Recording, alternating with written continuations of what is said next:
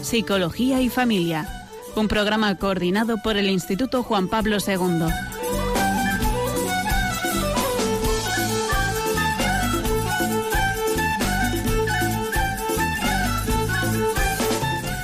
Muy buenas tardes, queridos oyentes de Radio María.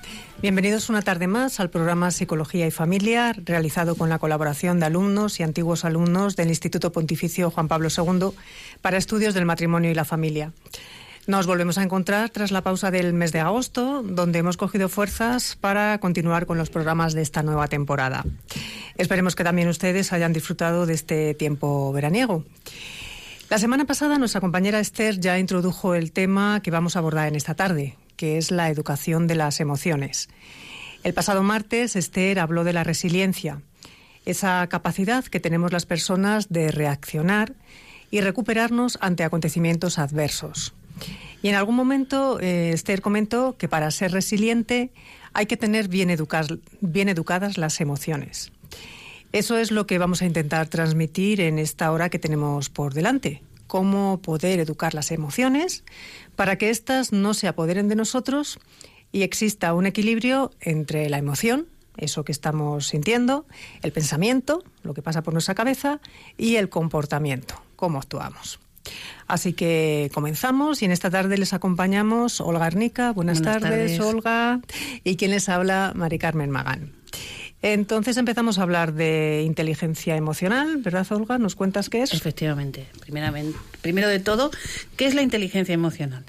Eh, ¿A qué nos estamos refiriendo con, con, estas dos palabras? Bueno, pues la inteligencia emocional es, por una parte, la percepción, el uso, la comprensión y la regulación de las emociones, tanto de las nuestras como las de los demás. ¿En qué consiste, por tanto, la educación emocional? Bueno, pues eh, consiste en capacitar eh, a las personas, tanto con conocimientos eh, como con competencias emocionales, que le permitan afrontar la vida en todos sus ámbitos, desde la vida relacional, profesional, familiar, etcétera.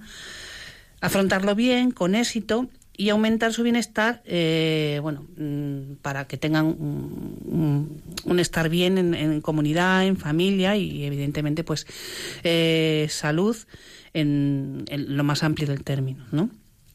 Estas competencias emocionales van a incluir eh, unos conocimientos, es decir, algo que hay que saber, unas habilidades, es decir, un saber hacer, unas actitudes o conductas, es decir, un saber estar, y por supuesto, todo esto configura lo que será un saber ser. Todos los elementos estos eh, están integrados entre sí, como siempre, para poder explicar las cosas tenemos eh, la costumbre y además la necesidad de parcelar y dividir en, apartaditos para poder explicar.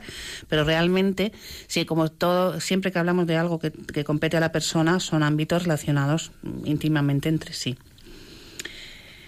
es algo eh, que es dinámico porque bueno van unidas eh, al desarrollo eh, de la persona al aprendizaje continuo y a la experiencia vivida.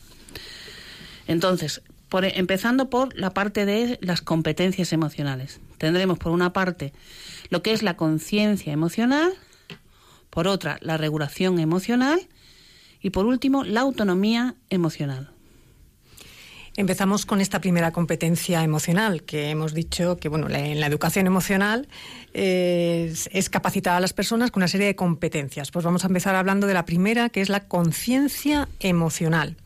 ¿Qué sería esta conciencia emocional? Pues la capacidad para tomar conciencia de las emociones, de los sentimientos, tantos propios como de los demás.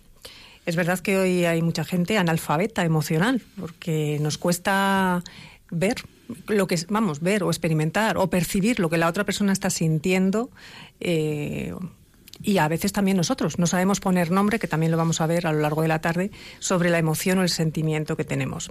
Entonces en esta primera conciencia emocional vamos a dividirla en tres competencias específicas. Una de ellas es la toma de conciencia propiamente de esa propia emoción que estoy sintiendo. En segundo lugar, dar nombre a esa emoción que estoy sintiendo. Y en tercer lugar, la comprensión de las emociones de los demás. Entonces empezamos. ¿Qué es la toma de conciencia de las propias emociones? Pues es la capacidad para percibir con precisión esos propios sentimientos y emociones, identificarlos y etiquetarlos.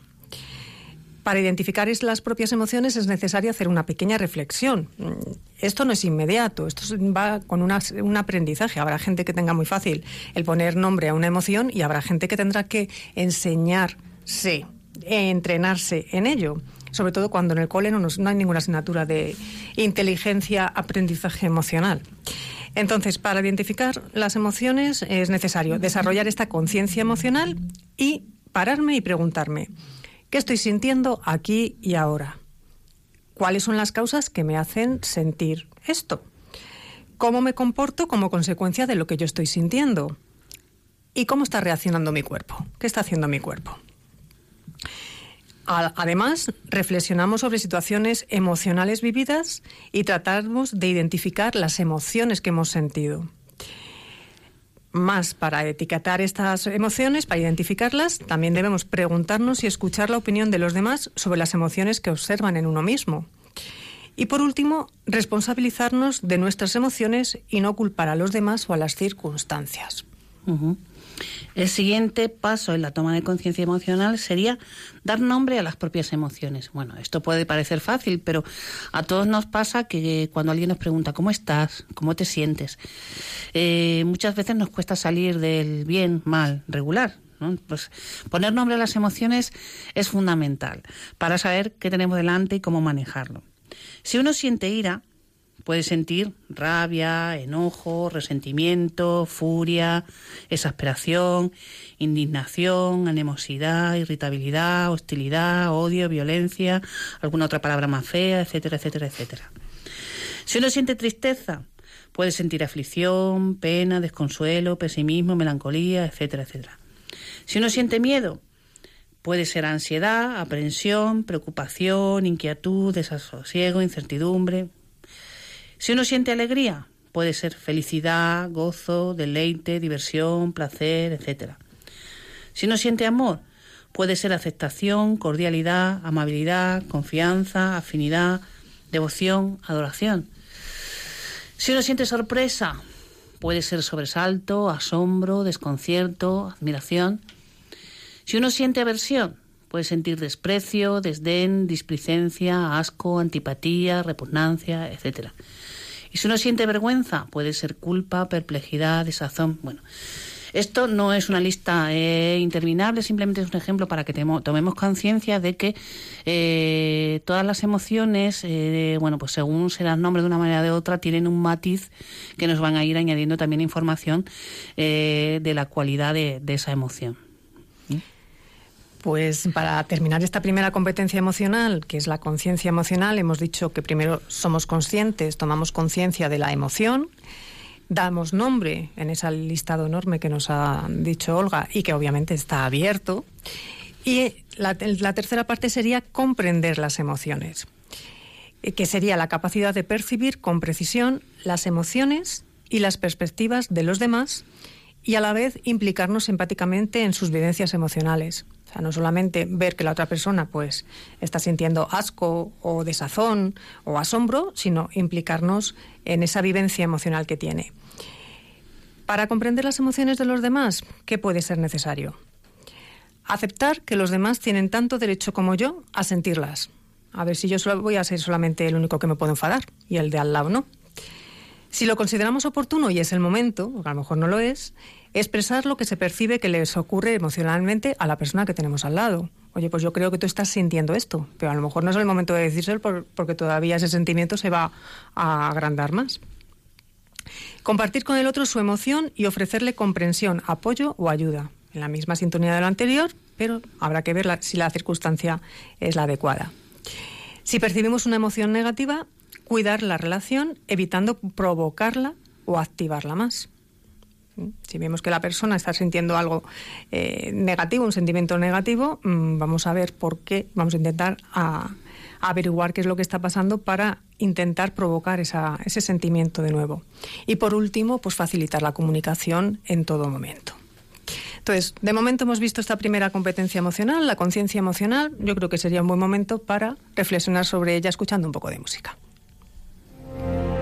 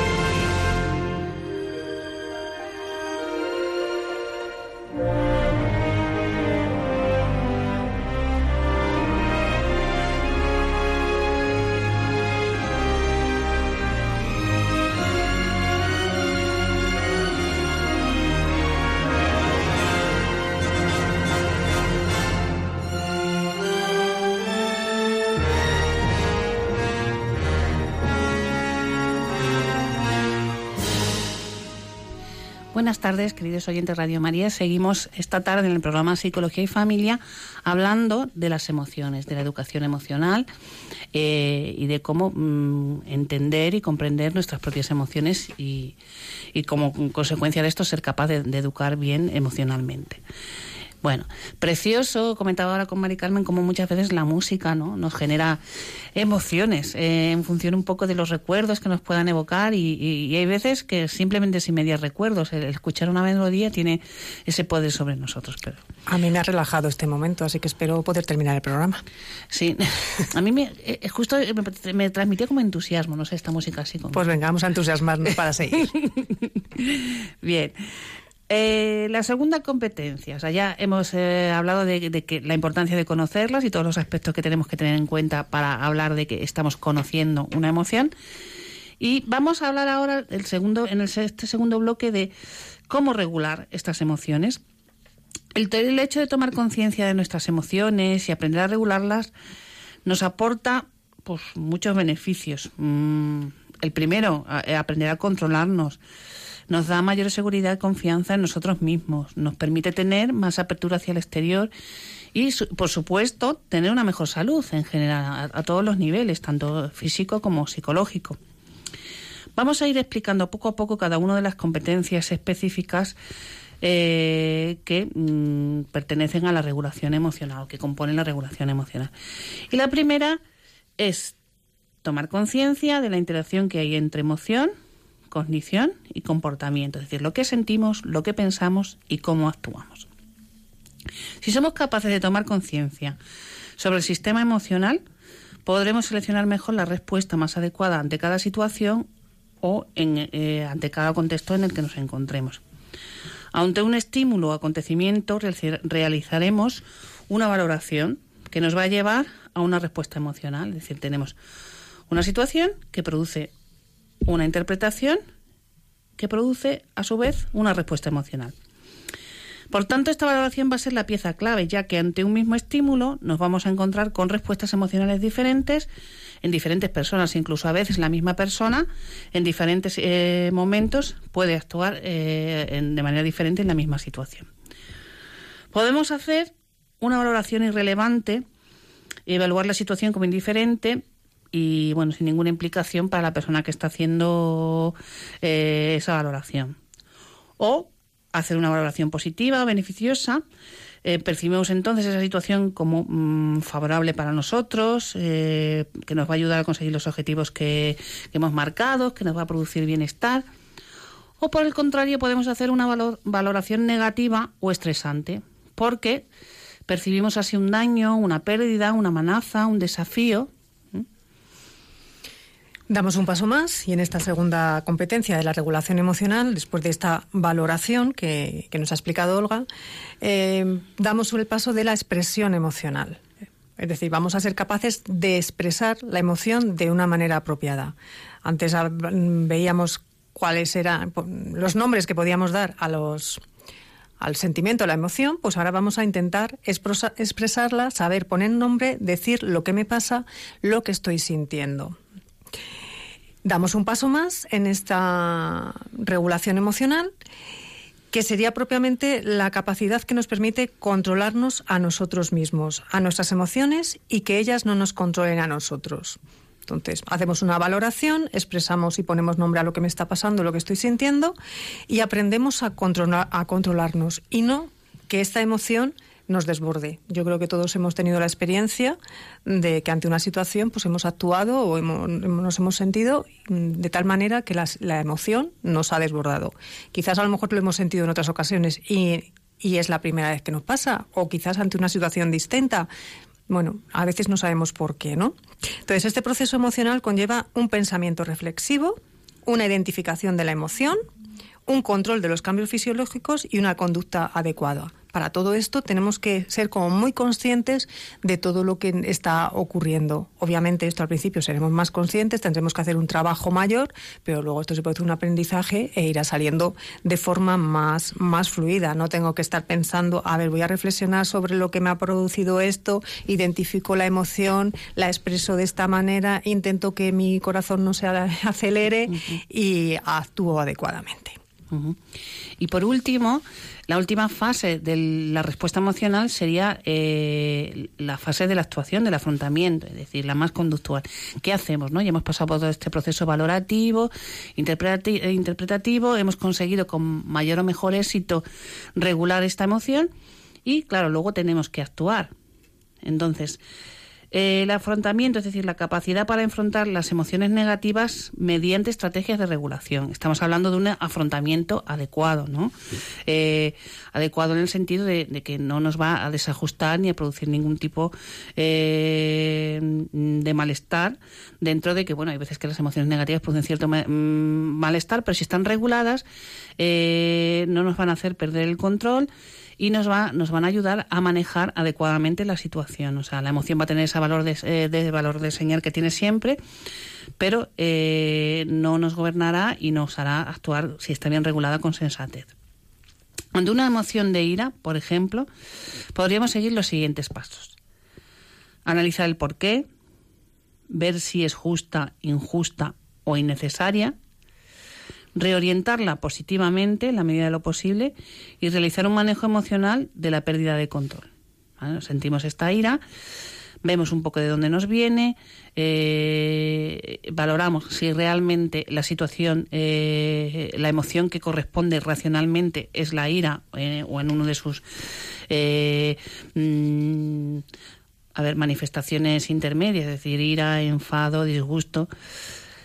Eh, intentar sacar, o sea, reorientarla positivamente, es decir, ya que se ha producido eso, vamos a ver cómo, cómo lo hacemos de manera positiva, eh, intentando ver dentro de lo negativo que nos ha eh, pasado, que nos ha provocado esa situación de ira, mm, ya que se ha producido la situación, cómo podemos manejarlo lo más positivamente posible para sacar un bien de la situación y evitar perder el control, ¿no? que quizás es una de las cuestiones más difíciles cuando la ira está de por medio. Ante una situación de miedo, los pasos que debemos seguir para regular nuestros miedos serían los siguientes. Bueno, hablar con alguien sobre ello o dibujar nuestros miedos y de alguna manera sacarlos fuera, ¿no? Intentar entenderlos. Irnos poniendo en contacto con ellos poco a poco, sin huir. Reconocer claramente y en detalle la situación que nos provoca el miedo y bueno, dentro del proceso educativo es importante, de cara a, no construir niños con tendencia a ser miedosos, es no ridiculizar los miedos infantiles, ¿no? sino intentar ayudar a los niños a primero ponerle el nombre de miedo, que lo entiendan y que eh, de alguna manera lo asuman como parte del, proceso de la vida sin que estos los acaben paralizando. Ante una emoción de tristeza, podemos seguir actuar de la siguiente manera. Bueno, primero dejar sentirla y expresarla verbalmente por escrito, mediante un dibujo, etcétera. Es importante que la tristeza se exprese y como es una emoción así negativa, incómoda para eh, eh, tanto para el que la siente como para el que está enfrente, o sea, relacionándose con el que la siente, pues muchas veces tendemos a censurarla. Y, no, o sea, la, la tristeza es bueno expresarla, permitir que se exprese, fomentar que se exprese aceptarla como parte del repertorio humano de la vida y, comprender por qué, ¿no? Porque, qué pérdida o qué, qué, situaciones está produciendo esa tristeza.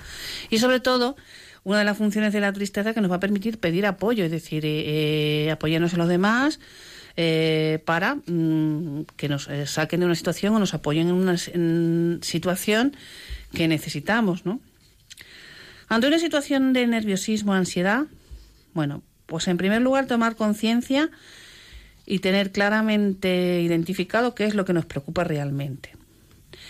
Eh, interviniendo un poco sobre el cuerpo de manera fisiológica, eh, podemos utilizar alguna técnica de relajación o meditación que nos va a bajar el nivel de activación y nos va a ayudar también a que esos pensamientos sean más sosegados. Eh, también pues cortar el círculo de pensamientos recurrentes negativos que nos están produciendo la ansiedad, eh, ver un poco qué creencias están sustentando esa preocupación, qué creencias nuestras personales y aprender un poco a cuestionarlas, ¿no? Porque muchas veces basamos nuestra vida en creencias que no son del todo racionales y que sin darnos cuenta van un poco eh, guiando la interpretación que hacemos de las circunstancias que nos ocurren en la vida, haciéndolo un poco bueno, pues sobre unas creencias que, como decía antes, no tienen ninguna base. Entonces, eh, es importante que tengamos la costumbre de, cuestionar esas creencias y no dar eh, todo por sentado y por hecho, sobre todo cuando estamos eh, sintiendo la punzada de una emoción negativa. Y bueno, mm, un dicho popular que dice no te preocupes, ocúpate, pues es muy sano también y es una estrategia muy buena combinada con otras para manejar la ansiedad. Bueno, fundamental mantener una actitud centrada en el presente y hacerme estas preguntas. Mm, ¿Qué, necesitaría yo para no sentirme estresado? ¿Qué puedo hacer que realmente esté en mi mano, que dependa de mí?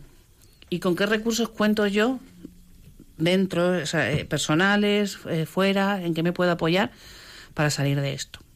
Por ejemplo, o sea, y corriendo muchísimo. Es decir, evidentemente, esto solo son un esbozo y se podría entrar eh, a pormenorizar mejor eh, cada una de, estas fases y el manejo de estas emociones, ¿no? que luego dependerá mucho eh, de cada persona. Pero sí es importante quedarnos con el concepto de, esa interpretación, esa valoración que hacemos nosotros de las situaciones como generador de, de emociones.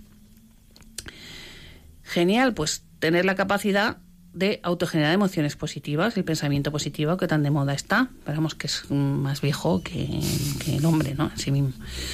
Eh, bueno, mm, ¿qué es esto de autogenerar emociones positivas? Bueno, pues tener esa capacidad de, eh, de experimentar de manera voluntaria y consciente emociones positivas como la alegría, el amor, la felicidad y disfrutar de la vida, es decir, esa capacidad de, intentar sacar lo positivo de todo lo que nos pasa y, vivirlo así, ¿no? Con, este toque positivo.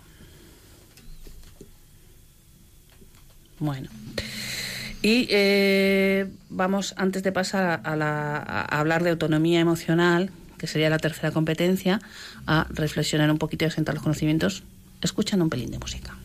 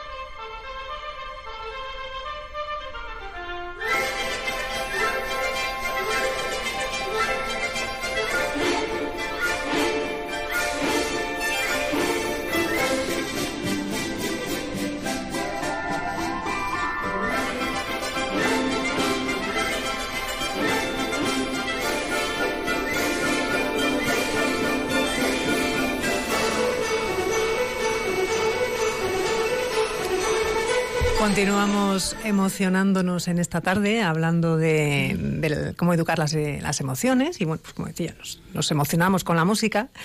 Y vamos a dar el teléfono para que nuestros oyentes que quieran participar en este programa de Psicología y Familia y quieran contarnos o preguntarnos sobre la educación de las emociones, pues puedan hacerlo. El teléfono para participar en directo es el 91 005 94 19. Repetimos, 91 005 94 19. Estábamos viendo todo lo que es la educación emocional, habíamos hablado de una primera parte que es importante, que es tomar conciencia de la emoción. Habíamos hablado justo antes de esta pausa musical de la regulación emocional y terminaba Olga hablando de que es muy importante autogenerar emociones positivas y disfrutar de la vida. Y pasamos a ver la tercera parte de esta educación emocional, esta tercera competencia que sería la autonomía emocional. ¿Qué es la autonomía emocional? Pues sería la competencia emocional que nos permite ser y sentirnos dueños y responsables de nuestros pensamientos, emociones y comportamientos, así como de estar motivados ante la vida. Hablábamos de la regulación hace un momento, que es importante que los sentimientos y las emociones no se apoderen de nosotros. Pues ahora ya estamos en el último paso. Es decir, ya somos dueños y responsables de nuestras emociones. Es verdad que uno siente algo mm, y lo siente, pero lo puede modular. Puede hacer que los pensamientos no sean recurrentes, puede intentar pensar de otra manera, justificar y sobre todo que el comportamiento no sea impulsivo en función de esa emoción que hemos sentido. Entonces hablamos ya de una autonomía, de un sentirnos dueños y responsables de nuestros actos. En esta autonomía emocional, pues lo primero que es importante es la autoestima, que sería la experiencia interna de que uno tiene valor como persona. Ya sabemos que uno que, que somos que tenemos un valor, tenemos una dignidad, pero tenemos que sentirlo y tenemos que tener esa experiencia interna de que tenemos ese valor como personas. ¿Cómo surge o cómo sabemos de la autoestima? Pues surge de la comparación entre la percepción que yo tengo, es decir, la autovaloración, la valoración que hago yo como persona, de mi yo ideal, lo que me gustaría ser, pensar, sentir. Entonces, en esa comparación de lo que soy y de mi yo ideal, pues está la base de la autoestima. Algunos indicadores que nos dicen que tenemos una autoestima positiva pueden ser tener valores y principios claros, tomar decisiones y actuar, no emplear demasiado tiempo en analizar el pasado, que a veces nos encanta, volver al pasado y volver a, a revisarlo, confiar en nuestras capacidades, hacer un análisis de lo que puedo, habilidades, capacidades y confiar en ellas aceptar los errores. Todos somos humanos, todos tenemos nuestros límites, nos equivocamos.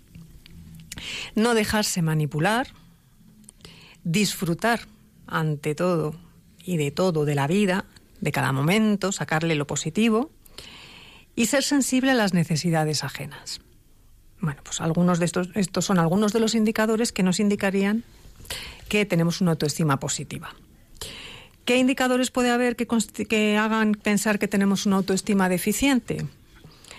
Pues que seamos muy críticos con nosotros constantemente, también seamos muy sensibles a las críticas de los demás, que seamos indecisos continuamente, que tengamos un deseo de complacer siempre a los demás, que seamos muy perfeccionistas, y luego también pues que tengamos tendencias depresivas.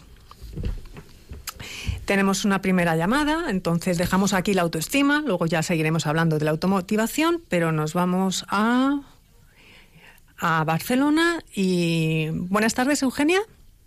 Sí, buenas tardes. ¿Qué nos quería comentar o preguntar?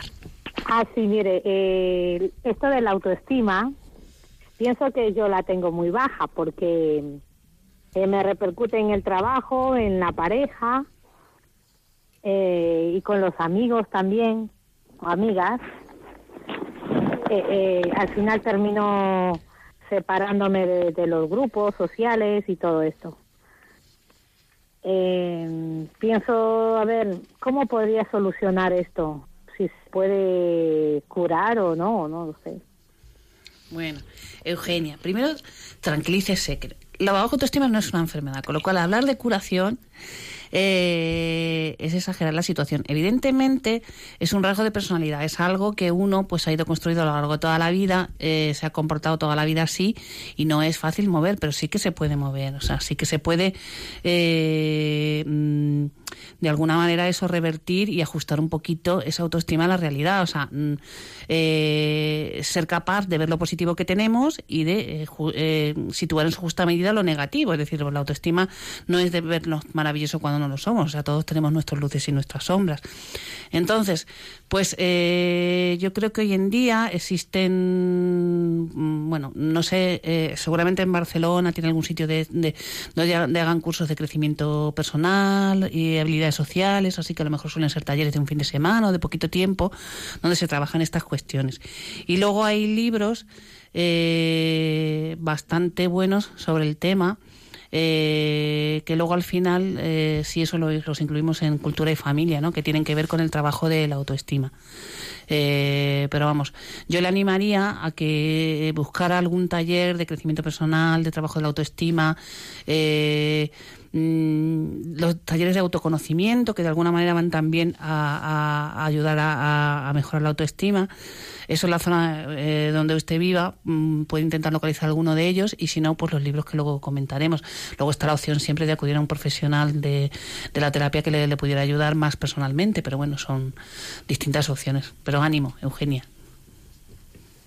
Continuamos hablando de, la autonomía emocional. Decíamos este sentirnos dueños y responsables de nuestros pensamientos, emociones y comportamientos. Habíamos hablado de la autoestima, que bueno, Eugenia nos planteaba una nueva cuestión y efectivamente no es una enfermedad. No sé, no hay que curarla, sino que hay que trabajarla, ¿no? Como decía Olga, pues en esos pequeños talleres.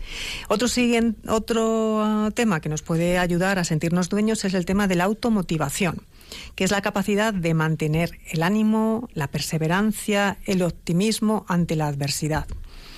En la medida en que sentimos motivación, se despierta en nosotros el entusiasmo y sentimientos que nos impulsan a la realización de actos y consiguientemente, también a la autorrealización. Algunos componentes de la automotivación pues serían la orientación al logro, el compromiso, la iniciativa, el optimismo, la voluntad.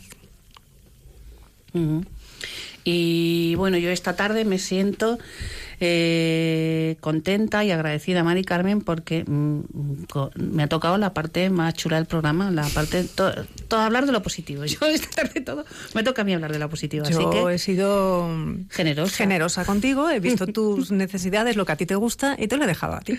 Muy bien, pues. bueno, actitud positiva, vamos allá. La persona que aprende a pensar positivamente es realista y capaz de valorar con objetividad los hechos. Es decir, eh, ver, ser positivo no es vivir en los mundos de Yuppie ni ser como Antoñita la Fantástica. Es decir, hace una persona positiva, evidentemente acepta sus limitaciones y acepta las limitaciones de los demás. Y se centra en lo que se puede cambiar y establecer planes para conseguirlo y aceptar pues aquello que no, que no se puede o que no está en nuestra mano, ¿no? La persona optimista, pues ¿qué caracteriza a una persona optimista? Pues es capaz de encontrar las ventajas de lo que le va pasando, le gusta halagar a los demás, eh, suele hablar de lo que le resulta bueno o agradable, estar feliz consigo mismo y con su entorno, eh, piensa que siempre hay forma de resolver o evitar los problemas y en general es una persona confiada y vital. Por el contrario, la persona pesimista, bueno, pues suele ser una persona crítica consigo misma y con los demás, percibe continuamente peligros o errores eh, en su entorno, no suele hacer halagos ni mencionar las cosas positivas, está siempre eh, está en un lenguaje negativo, hablando de lo que no le gusta, suele ser desconfiada, no encuentra agradable su entorno, no es feliz consigo misma, se siente desdichada con la vida que, le ha tocado en suerte, ve siempre los aspectos negativos eh, de la situación y es más, tiende a magnificarlos Piensa que casi todos los problemas son irremediables, suele pasar bastante tiempo preocupada y además achaca los problemas a su mala suerte o al destino. ¿Qué cosas o qué factores pueden ayudarnos a sentirnos optimistas?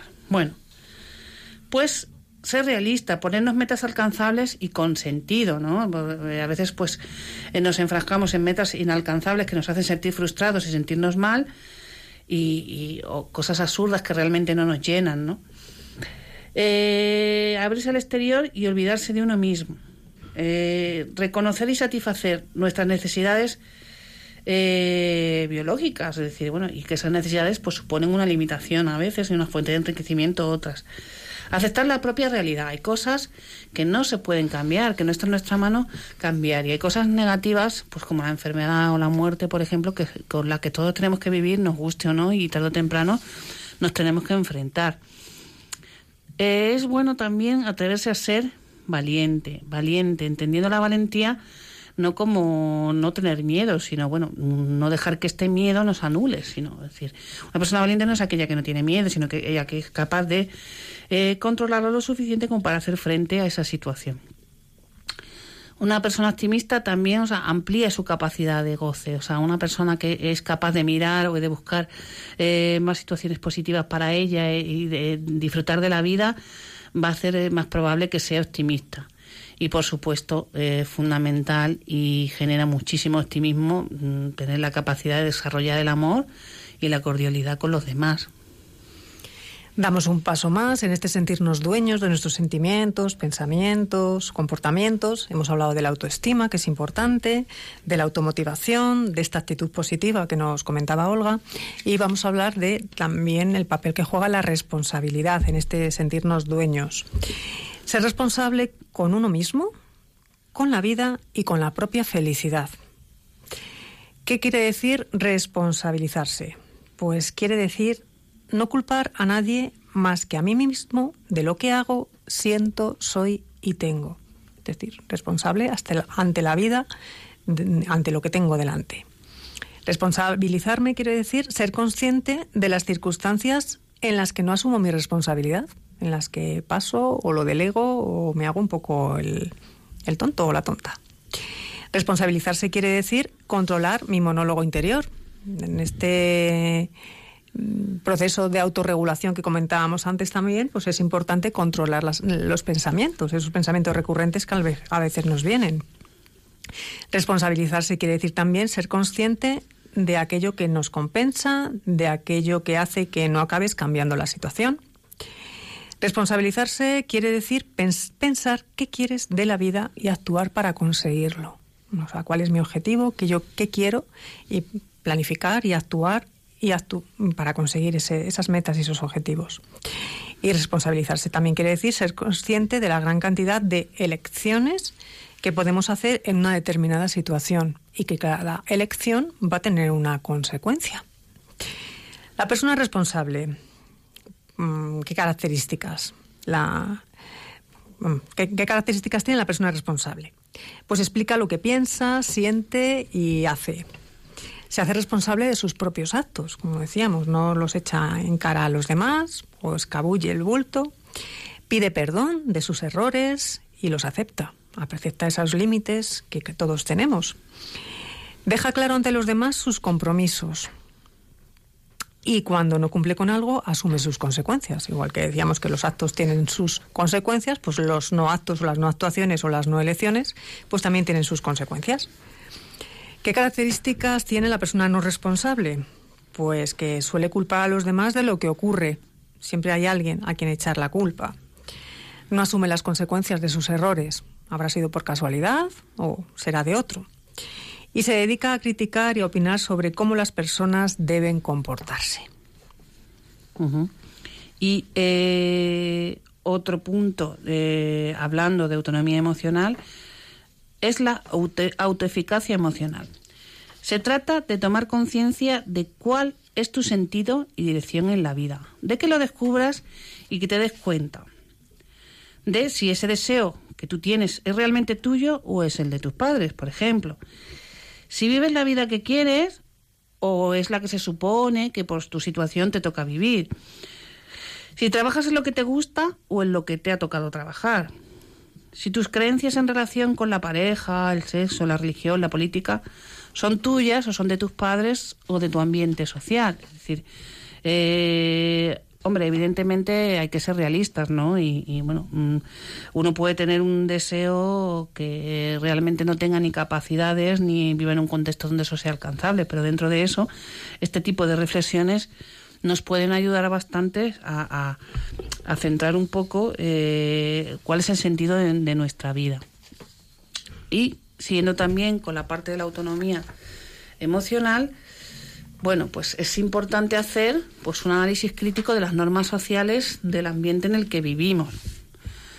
Eh, bueno, o sea, ¿qué queremos decir con esto? Pues que si tenemos realmente la capacidad para evaluar los mensajes relativos a las normas sociales y los comportamientos personales de manera adecuada, para lo cual, pues, ¿cómo deberemos hacerlo?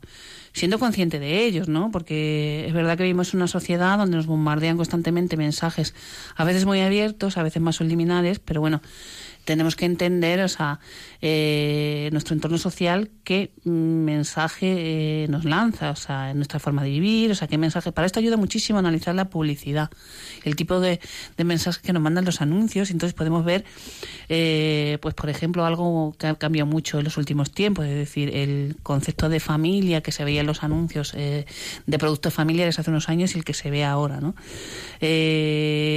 Mm, igual, pues cuando se habla de lo que es el éxito, es un criterio mm, de éxito que va cambiando también con los tiempos. Eh, pues eso, estar atento a los mensajes que se nos manda y que se nos cuela muchas veces sin darle una vuelta racionalmente. Eh, darles un valor relativo, es decir, nada está por encima de nuestra conciencia y, del bien, ¿no? Entonces, eh, acostumbrarnos a ser críticos con esos mensajes, no, no asumirlos como tal sin cuestionarlos.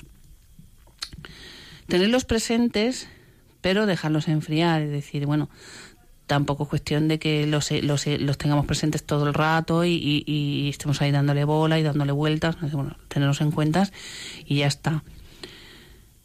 Que sean flexibles y adaptables, es decir, esos mensajes, o sea, nos van a ser útiles cuando sean flexibles y sean adaptables, si no, pues no, o sea, todo lo que sea rigidez, inflexibilidad, es algo que directamente eh, deberemos descartar modificarlos en función de la evidencia. Es, eh, pues eso, eh, atrevernos a contrastar siempre con la realidad, no creernos las cosas a pie juntillas, no darlo todo por hecho, tener especial cuidado hoy en día con la información que se nos transmite a través de las redes sociales, que parece que algo que sale en la tele o en internet es una verdad absoluta cuando no es así, ¿no? Y ya todos tenemos ejemplos más o menos cercanos de, de manipulación de información y el nivel que puede llegar. Es decir, hay que acostumbrarse a ser críticos y, bueno, pues eh, yo otra vez vuelvo al saber popular que, me encanta, ¿no? Pues decir, eh, de, de, algo así como de lo, de lo, que te, de lo que mm, te cuenten no te creas nada y de lo que tú veas créete la, créete la mitad, ¿no? Pues, pues algo así.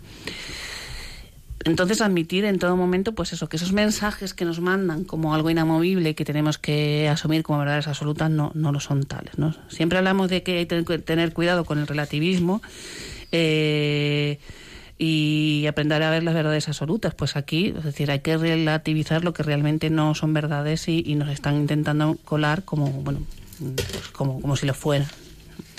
Y eh, volvemos a escuchar otra vez un poquito de música para ir asentando cositas.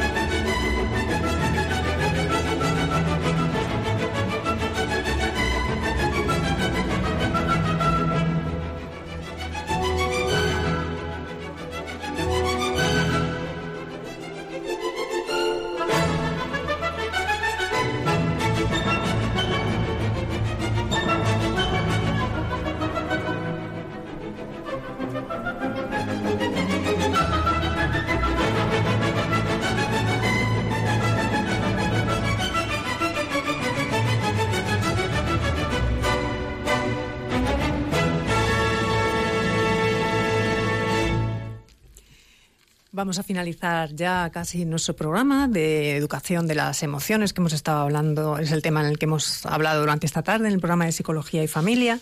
Vamos a hacer un pequeño resumen de, de lo que hemos comentado sobre la educación emocional, esa capacidad que se aprende. ¿no? es algo inmediato, no cambiamos el pensamiento rápidamente o actuamos de otra forma, sino que es una capacidad que vamos a aprender y que la finalidad va a ser aumentar tanto nuestro bien personal, esa salud en todos los sentidos, como nuestro bienestar social.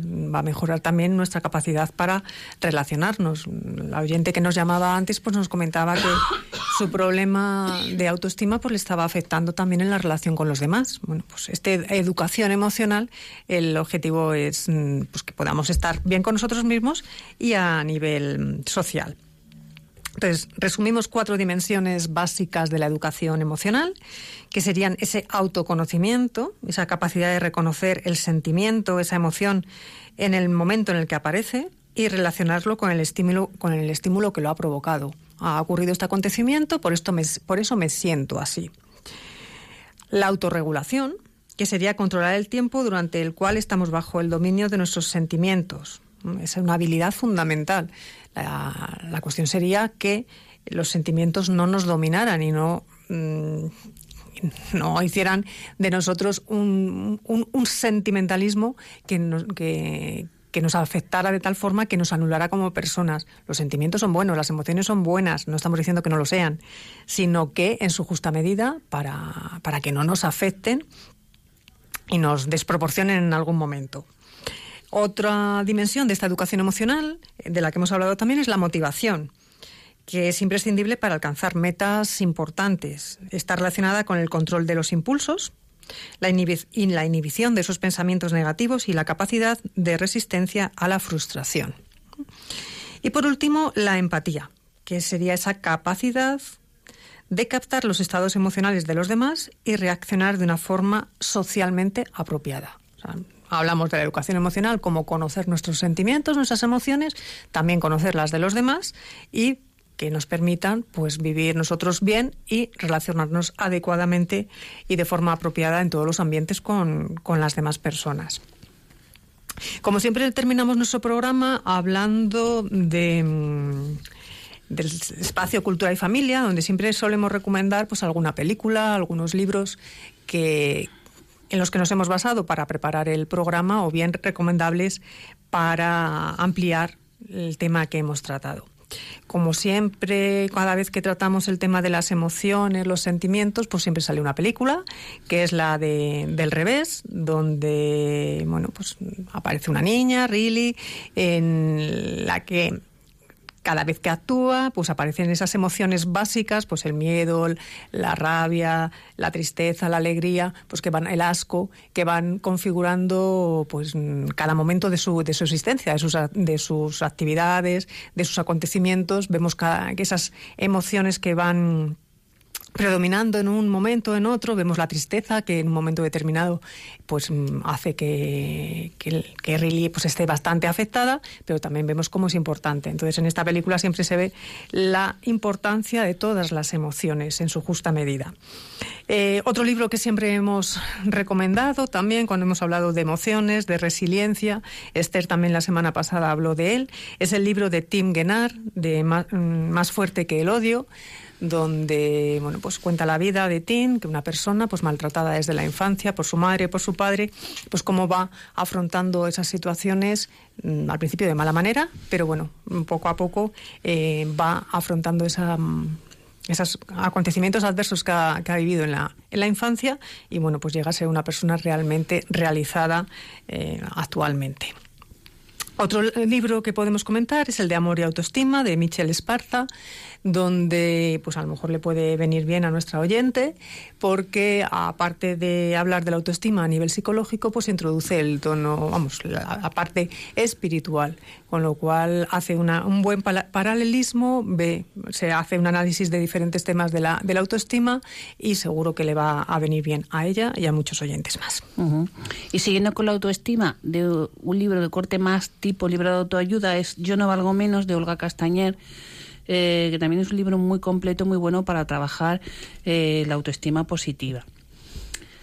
Eh, a modo de bueno recoger testimonios de distintas personas hablando de resiliencia, donde se ve muy bien también el tema de la gestión emocional, tenemos otro que se llama Resiliencia, punto, gestión del naufragio, que es de varios autores. Hablamos también en uno de los momentos de nuestro programa de la importancia de encontrar pues cuál es el sentido de nuestra vida.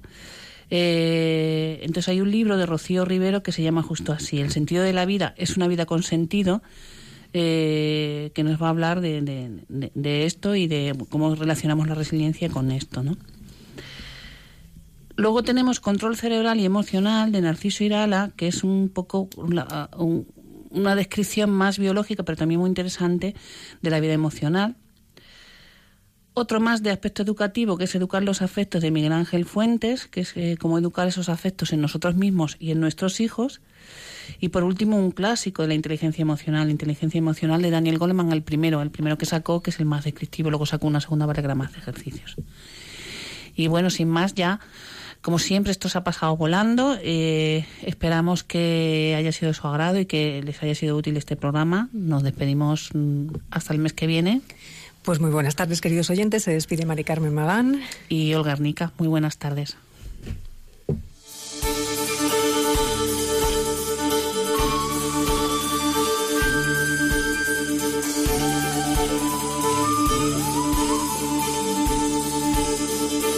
Y así concluye Psicología y Familia, un programa coordinado por el Instituto Juan Pablo II.